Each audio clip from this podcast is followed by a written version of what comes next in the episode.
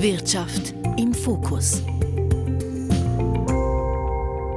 Eine klimaneutrale Stadt im Ölemirat. Mit Masdar City haben sich die Vereinigten Arabischen Emirate vor 15 Jahren ehrgeizige Ziele gesetzt.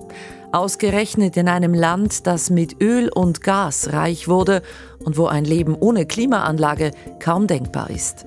Ausgerechnet dort sollte eine Stadt entstehen, die kein klimaschädliches CO2 ausstößt. Eine ökologische Vorzeigestadt für Zehntausende, mitten in der Wüste. Kann das funktionieren? Einer, der zuerst begeistert war vom Projekt, auch mitgearbeitet hat, ist der Schweizer Nick Beglinger. Heute ist er ernüchtert. Das Ziel der Ökostadt sei abhanden gekommen. Es war dann plötzlich ein Projekt, wo es primär um Liegenschaftsverkäufe ging und nicht mehr um Innovation und um revolutionäres Umsetzen von neuen, sauberen Lösungen. Die Ziele von damals hätten sie tatsächlich nicht erreicht, räumt Chris Wan ein, der Chef Nachhaltigkeit von Mazda City. Aber von Scheitern könne keine Rede sein. Absolutely not. The only failure that we see in the world of decarbonization is a failure to start doing something. Man sei dran und bleibe ein Leuchtturmprojekt, sagt der Mann, der seit 15 Jahren für Mazda arbeitet. Ist Mazda nur noch grüne Fassade für ein Land, das nach wie vor auf Öl setzt? Oder vielleicht doch Ausgangspunkt für die Energiewende in den Golfstaaten? Dieser Frage gehen wir heute nach. Ich bin Susanne Schmucke und bei mir im Studio ist Kollege Klaus Ammann. Er war im Dezember während der Klimakonferenz in Dubai in Mazda City.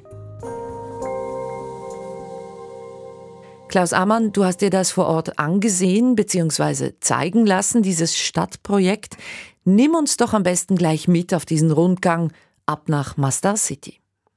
Von weitem scheint Mazda City ein Außenquartier der Millionenstadt Abu Dhabi zu sein, wie viele andere auch. Über eine mehrspurige Autostraße durch unwirtliche Wüste erreicht unser Minibus die viel zitierte Stadt der Zukunft. Empfangen wird die Gruppe Journalisten, die offenbar wie ich um einen Besuch gebeten haben, im ebenerdigen, recht dunklen Parkhaus. Nicht gerade das, was ich erwartet habe von einer Vorzeige-Ökostadt. Doch dann zeigt sich ein erster Unterschied zu anderen Städten der Region oder Stadtteilen. Aus dem dieselbetriebenen Minibus steigen wir in ein futuristisches gläsernes Ei auf Rädern mit vier Sitzplätzen. Personal Rapid Transportation, kurz PRT heißt das System. Während das kleine Mobil selbstständig und piepsend rückwärts fährt, erklärt Lutz Wilgen, der Chef Design von Mazda City, was hier angedacht war. So the intent was that the whole city would have been built on the podium. So you are now what finds itself in the legacy part. Hier befinden wir uns unter dem Podium, der Plattform rund sieben Meter über dem Boden, auf der die Gebäude von Mazda hätten gebaut werden sollen, erklärt Lutz Wilgen. Der Deutsche hat so viel Zeit im arabisch- und englischsprachigen Raum verbracht, dass er heute lieber Englisch spricht.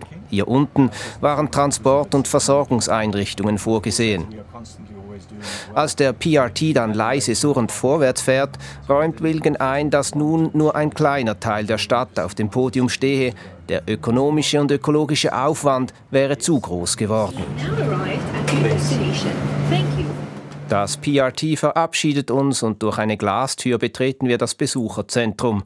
Im Neonlicht steht ein Modell der Ökostadt, wie sie Anfang der 2000er Jahre geplant wurde. Klimaneutral, autofrei, für rund 40.000 Einwohnerinnen und 50.000 Pendlerinnen und Pendler. So weit ist man heute bei weitem nicht. Das wird ein Stockwerk höher deutlich. Gut zwei Dutzend Gebäude umfasst Mazda City heute. Genaue Zahlen kann der Chef Design leider nicht angeben.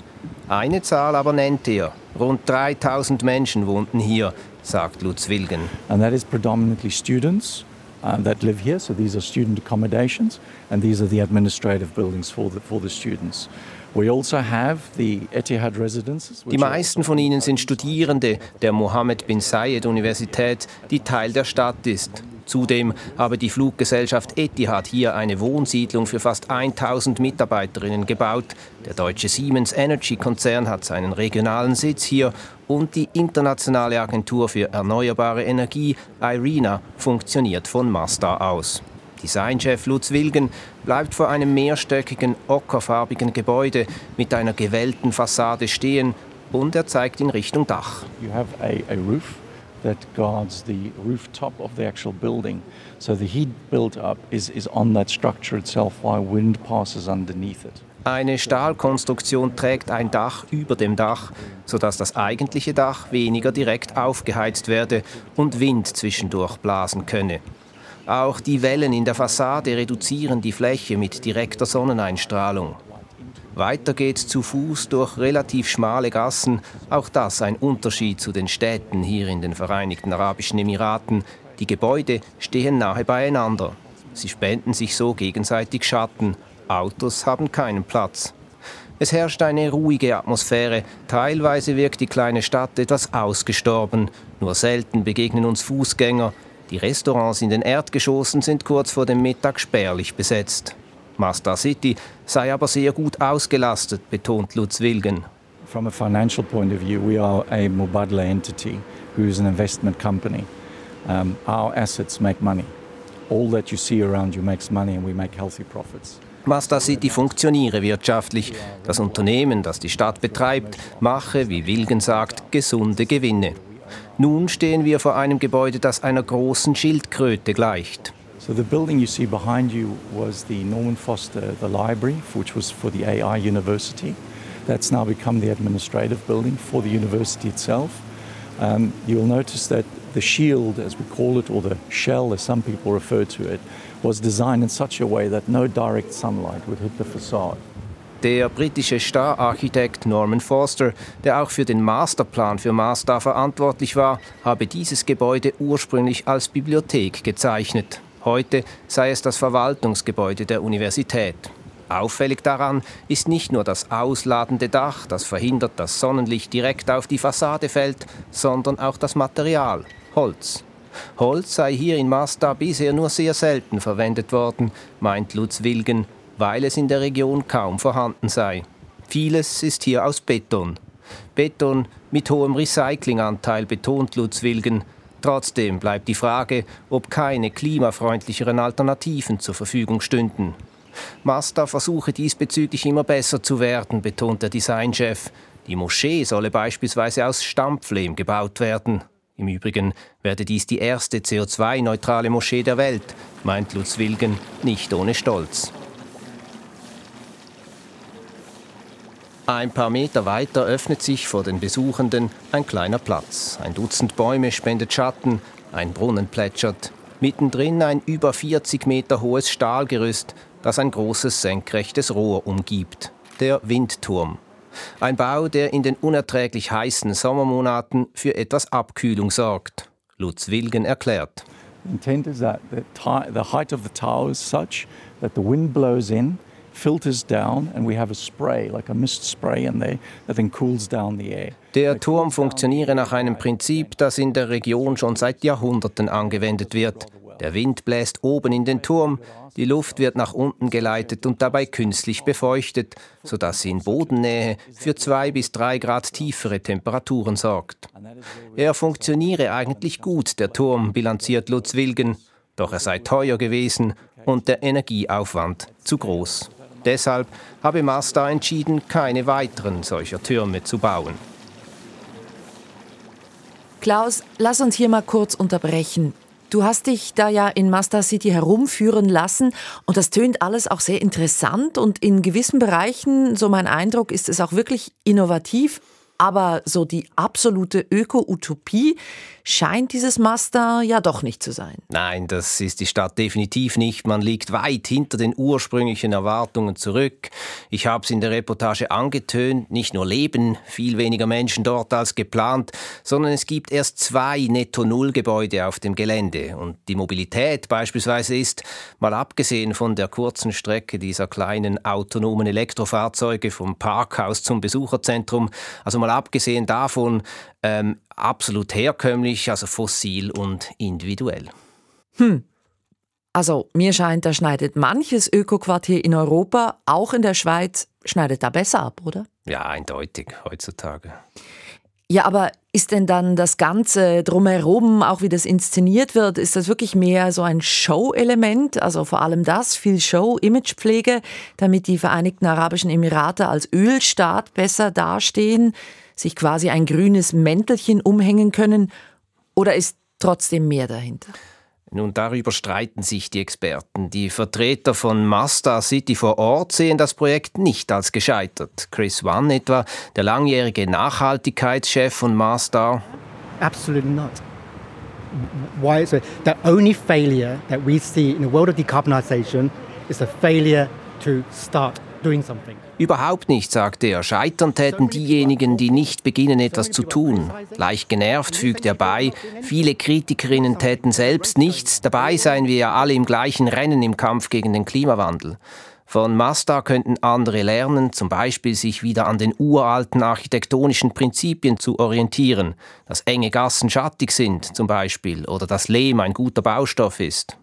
Narrow streets, building, shading the public realm. We did not invent that. That's in all the old cities. Ahmed Bagum, der CEO von Mazda, betont, dass die ursprünglichen Erwartungen zu hoch gesetzt gewesen seien. Damals habe man gar noch nicht gewusst, wie Netto Null in Gebäuden möglich sei.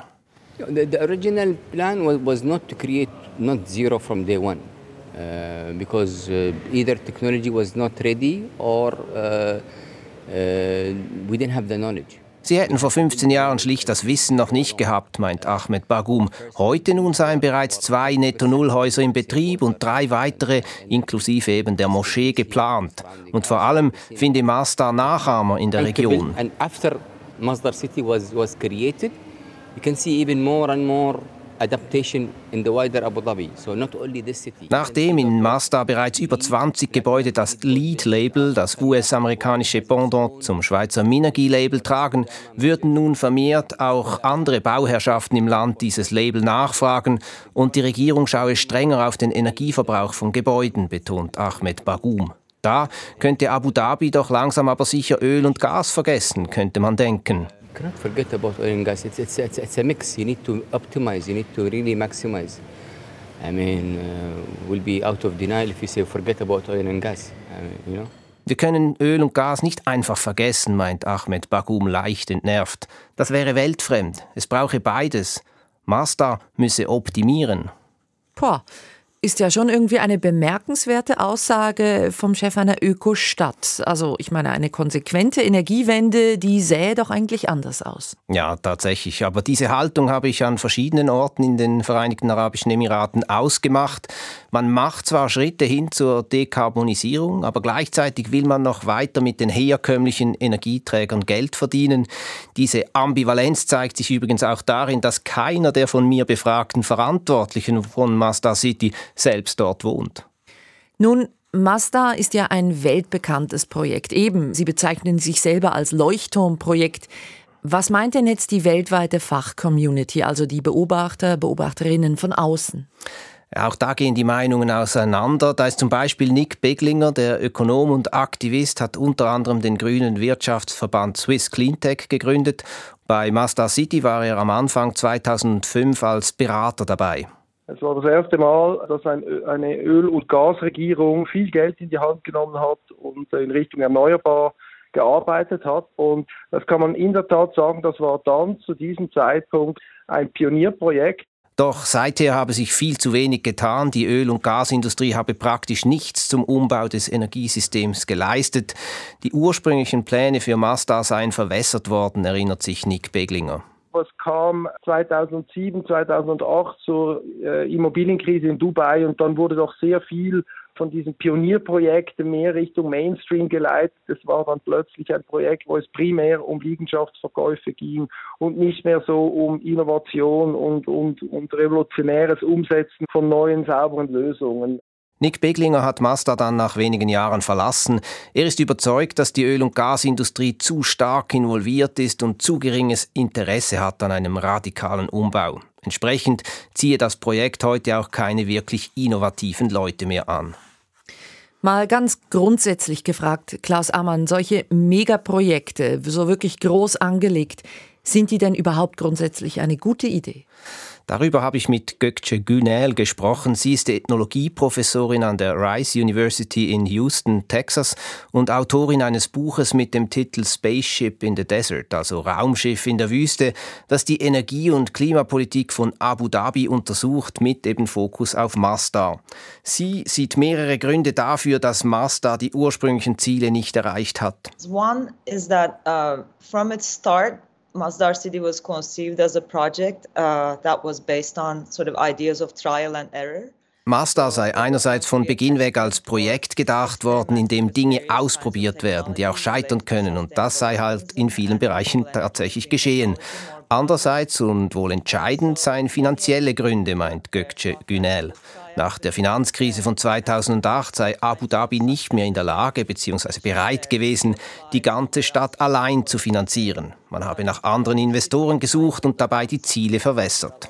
Grundsätzlich, um deine Frage, Susanne, zu beantworten, glaubt Gökçe Günel, dass solche Megaprojekte sehr schwierig seien in der Umsetzung. In letzter Zeit sei man vielerorts auch davon abgekommen, ganze Städte neu zu planen. Vielmehr setze man darauf, einzelne Elemente zu verbessern, vor allem natürlich die Baumaterialien. In the early 2000s, uh, there were many uh, eco-city projects with you know, very innovative and ambitious master plans um, all around the world. But I think there is also now an emphasis on sustainable materials. Der wichtigste Erfolg von Masdar sei aber, dass die Vereinigten Arabischen Emirate mit dem Projekt auf sich aufmerksam machen konnten und so zu einem gewichtigen Akteur in der internationalen Klimadiplomatie geworden seien, ist Gökçe Günel überzeugt. Mit dem vorläufigen Höhepunkt, dass Dubai die jüngste UNO-Klimakonferenz im Dezember beherbergt hat. Andere Beobachter sind das skeptischer. Der Ägypter Mohammed El-Shahed, Architekturhistoriker an der Columbia-Universität in New York, sieht in solchen Projekten einfach die Fortführung einer alten kolonialen Tradition in neuem Gewand. Er schreibt, Solche Top-Down-Städtebauprojekte, die vorgeben, ökologische Innovationen zu sein, waren meist Laboratorien in westlich geprägten Ländern wie Saudi-Arabien und den Vereinigten Arabischen Emiraten, die einen jahrhundertealten Trend fortsetzten. Westliche Berater und Zulieferer erschließen neue Gebiete, um ihre Produkte und Dienstleistungen an hochbezahlte Despoten zu verkaufen. Was man als Greenwashing oder einfach als unaufrichtige Versuche bezeichnen kann, die katastrophalen Folgen kapitalistischer westlicher Modernisierungsmethoden zu beheben. Die Projekte hätten den Verbrauch fossiler Brennstoffe und die Abhängigkeit von ihnen nicht wesentlich reduziert, schreibt Mohammed El-Shahed weiter. Ich sehe schon, die Meinungen zu Mazda City, die gehen ziemlich auseinander. Jetzt, Klaus Ammann, versuchen wir doch trotzdem mal ein Fazit zu ziehen. Mazda City war und ist eine Utopie, die in der Realität zwar nach wie vor besteht, aber schon weit entfernt ist von dem, was man eigentlich erreichen wollte. Ganz salopp gefragt, hat es dann überhaupt gebracht? Ja, die Frage ist, wie oft ist das Glas halb voll oder, oder halb leer? Ich tendiere häufig dazu, das Glas als halb voll zu sehen. Bei allen Problemen und Unzulänglichkeiten scheint Mazda doch gewisse Entwicklungen in der Region in Gang gebracht zu haben. Vieles, das in Mazda angedacht oder ausprobiert wurde oder wird, entfaltet seine Wirkung halt auch erst über längere Zeit. So wurde hier eine der ersten Solaranlagen überhaupt im Nahen Osten gebaut, vor über 15 Jahren, mit einer Leistung damals von 10 Megawatt. Megawatt. Heute funktioniert ganz in der Nähe eine Anlage mit der 200-fachen Leistung. Und eben wie Gökçe Günel gesagt hat, Masdar stand am Anfang der Bemühungen der Emirate, neue Standbeine aufzubauen neben Öl und Gas und auch in der Klimapolitik eine Rolle zu spielen. Wahrscheinlich kommt von Mazda City selbst nicht mehr viel mehr, weil die Emirate heute mehr auf andere Bereiche der Energiewende fokussieren, auf den grünen Wasserstoff zum Beispiel, über den wir in einer der letzten Folgen von Trend gesprochen haben. Aber wer weiß. Danke, Klaus Ammann, für diesen Einblick in eine hochtrabende Idee und was dann aus ihr über die Jahre geworden ist. So viel Trend für heute. Die ganze Sendung gibt's wie immer auch online auf srf.ch, Stichwort Trend. Mein Name ist Susanne Schmucke und ich bedanke mich fürs Interesse. Trend. Wirtschaft im Fokus.